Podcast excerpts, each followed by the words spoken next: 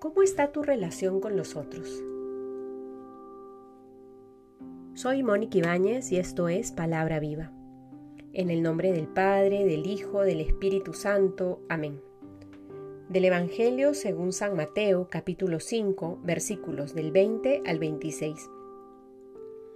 Porque os digo que si vuestra justicia no es mayor que la de los escribas y fariseos, no entraréis en el reino de los cielos. Habéis oído que se dijo a los antepasados, no matarás, y aquel que mate será reo ante el tribunal.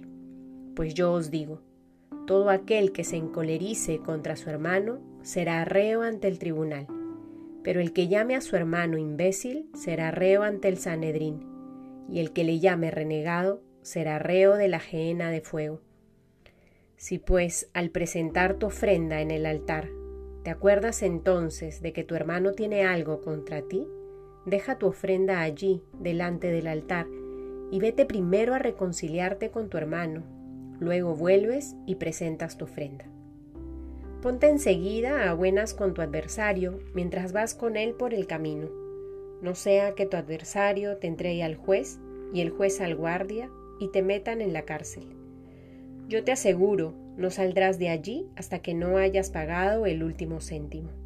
Palabra del Señor. Sabemos, queridos hermanos, que este tiempo de cuaresma es un tiempo de conversión. Se nos invita a dejar que el Señor siga transformando nuestro corazón para tener un corazón como el de Él, que ame con esa misma intensidad. Y este texto, de alguna manera, nos ayuda a interiorizar para vivir cada vez mejor el gran mandamiento del amor. Lo hace de una manera muy concreta, pero nos recuerda justamente esta invitación que en distintas ocasiones nos hace Jesús. Amar a Dios y al prójimo como a ti mismo.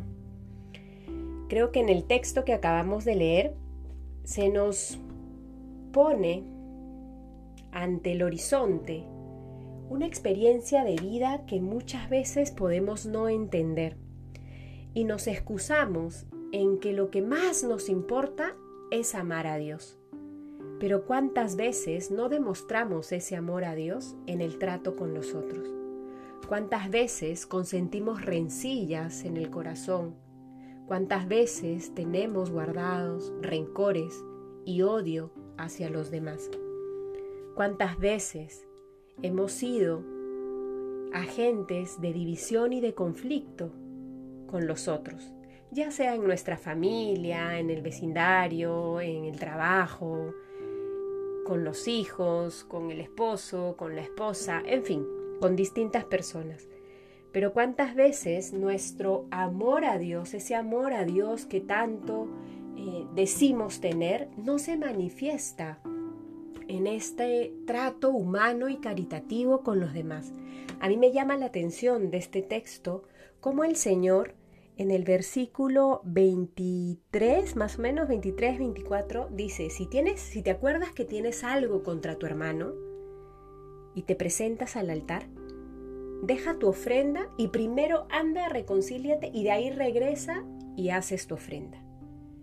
Es tan importante para Dios el trato y la relación amorosa con el otro que antes, que nos exige que antes de presentarle nuestra ofrenda, nuestro sacrificio, nos manda, nos obliga a reconciliarnos con nuestros hermanos. Como decía, la cuaresma es un tiempo de conversión y creo que es un momento de tomar conciencia de aquellos temas por resolver que tenemos con algunas personas. Tomar conciencia de muchas veces el daño que hacemos con nuestras palabras, con nuestras correcciones que no necesariamente se caracterizan por ser caritativas, sino más bien por ser justicieras y no mirar al hermano, sino quedarnos en sus errores y en sus faltas. Que este tiempo de cuaresma, que es tiempo de conversión, nos permita tomar conciencia de estos conflictos interiores que tenemos y que hay que solucionarlos. Hay que poner a Jesús en el centro de nuestra vida para que con su gracia podamos vivir el perdón, pedir perdón si tenemos que hacerlo o perdonar Si tenemos que perdonar a alguien que nos ha ofrecido el perdón ya reconocido que, que cometió un error.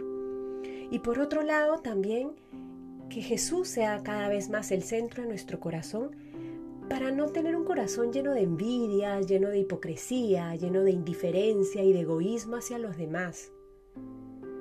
Que sea este tiempo de gracia, un tiempo que no pase como una cuaresma más en nuestra vida, sino que verdaderamente podamos disponernos de una mejor manera para vivir esa reconciliación que nos invita Dios en este día y poder manifestar en los demás cómo amamos a Dios. Que nuestro trato con los otros, paciente, caritativo, sincero, verdadero, auténtico, sea expresión de cuánto y cómo amamos a Dios. En el nombre del Padre, del Hijo, del Espíritu Santo. Amén.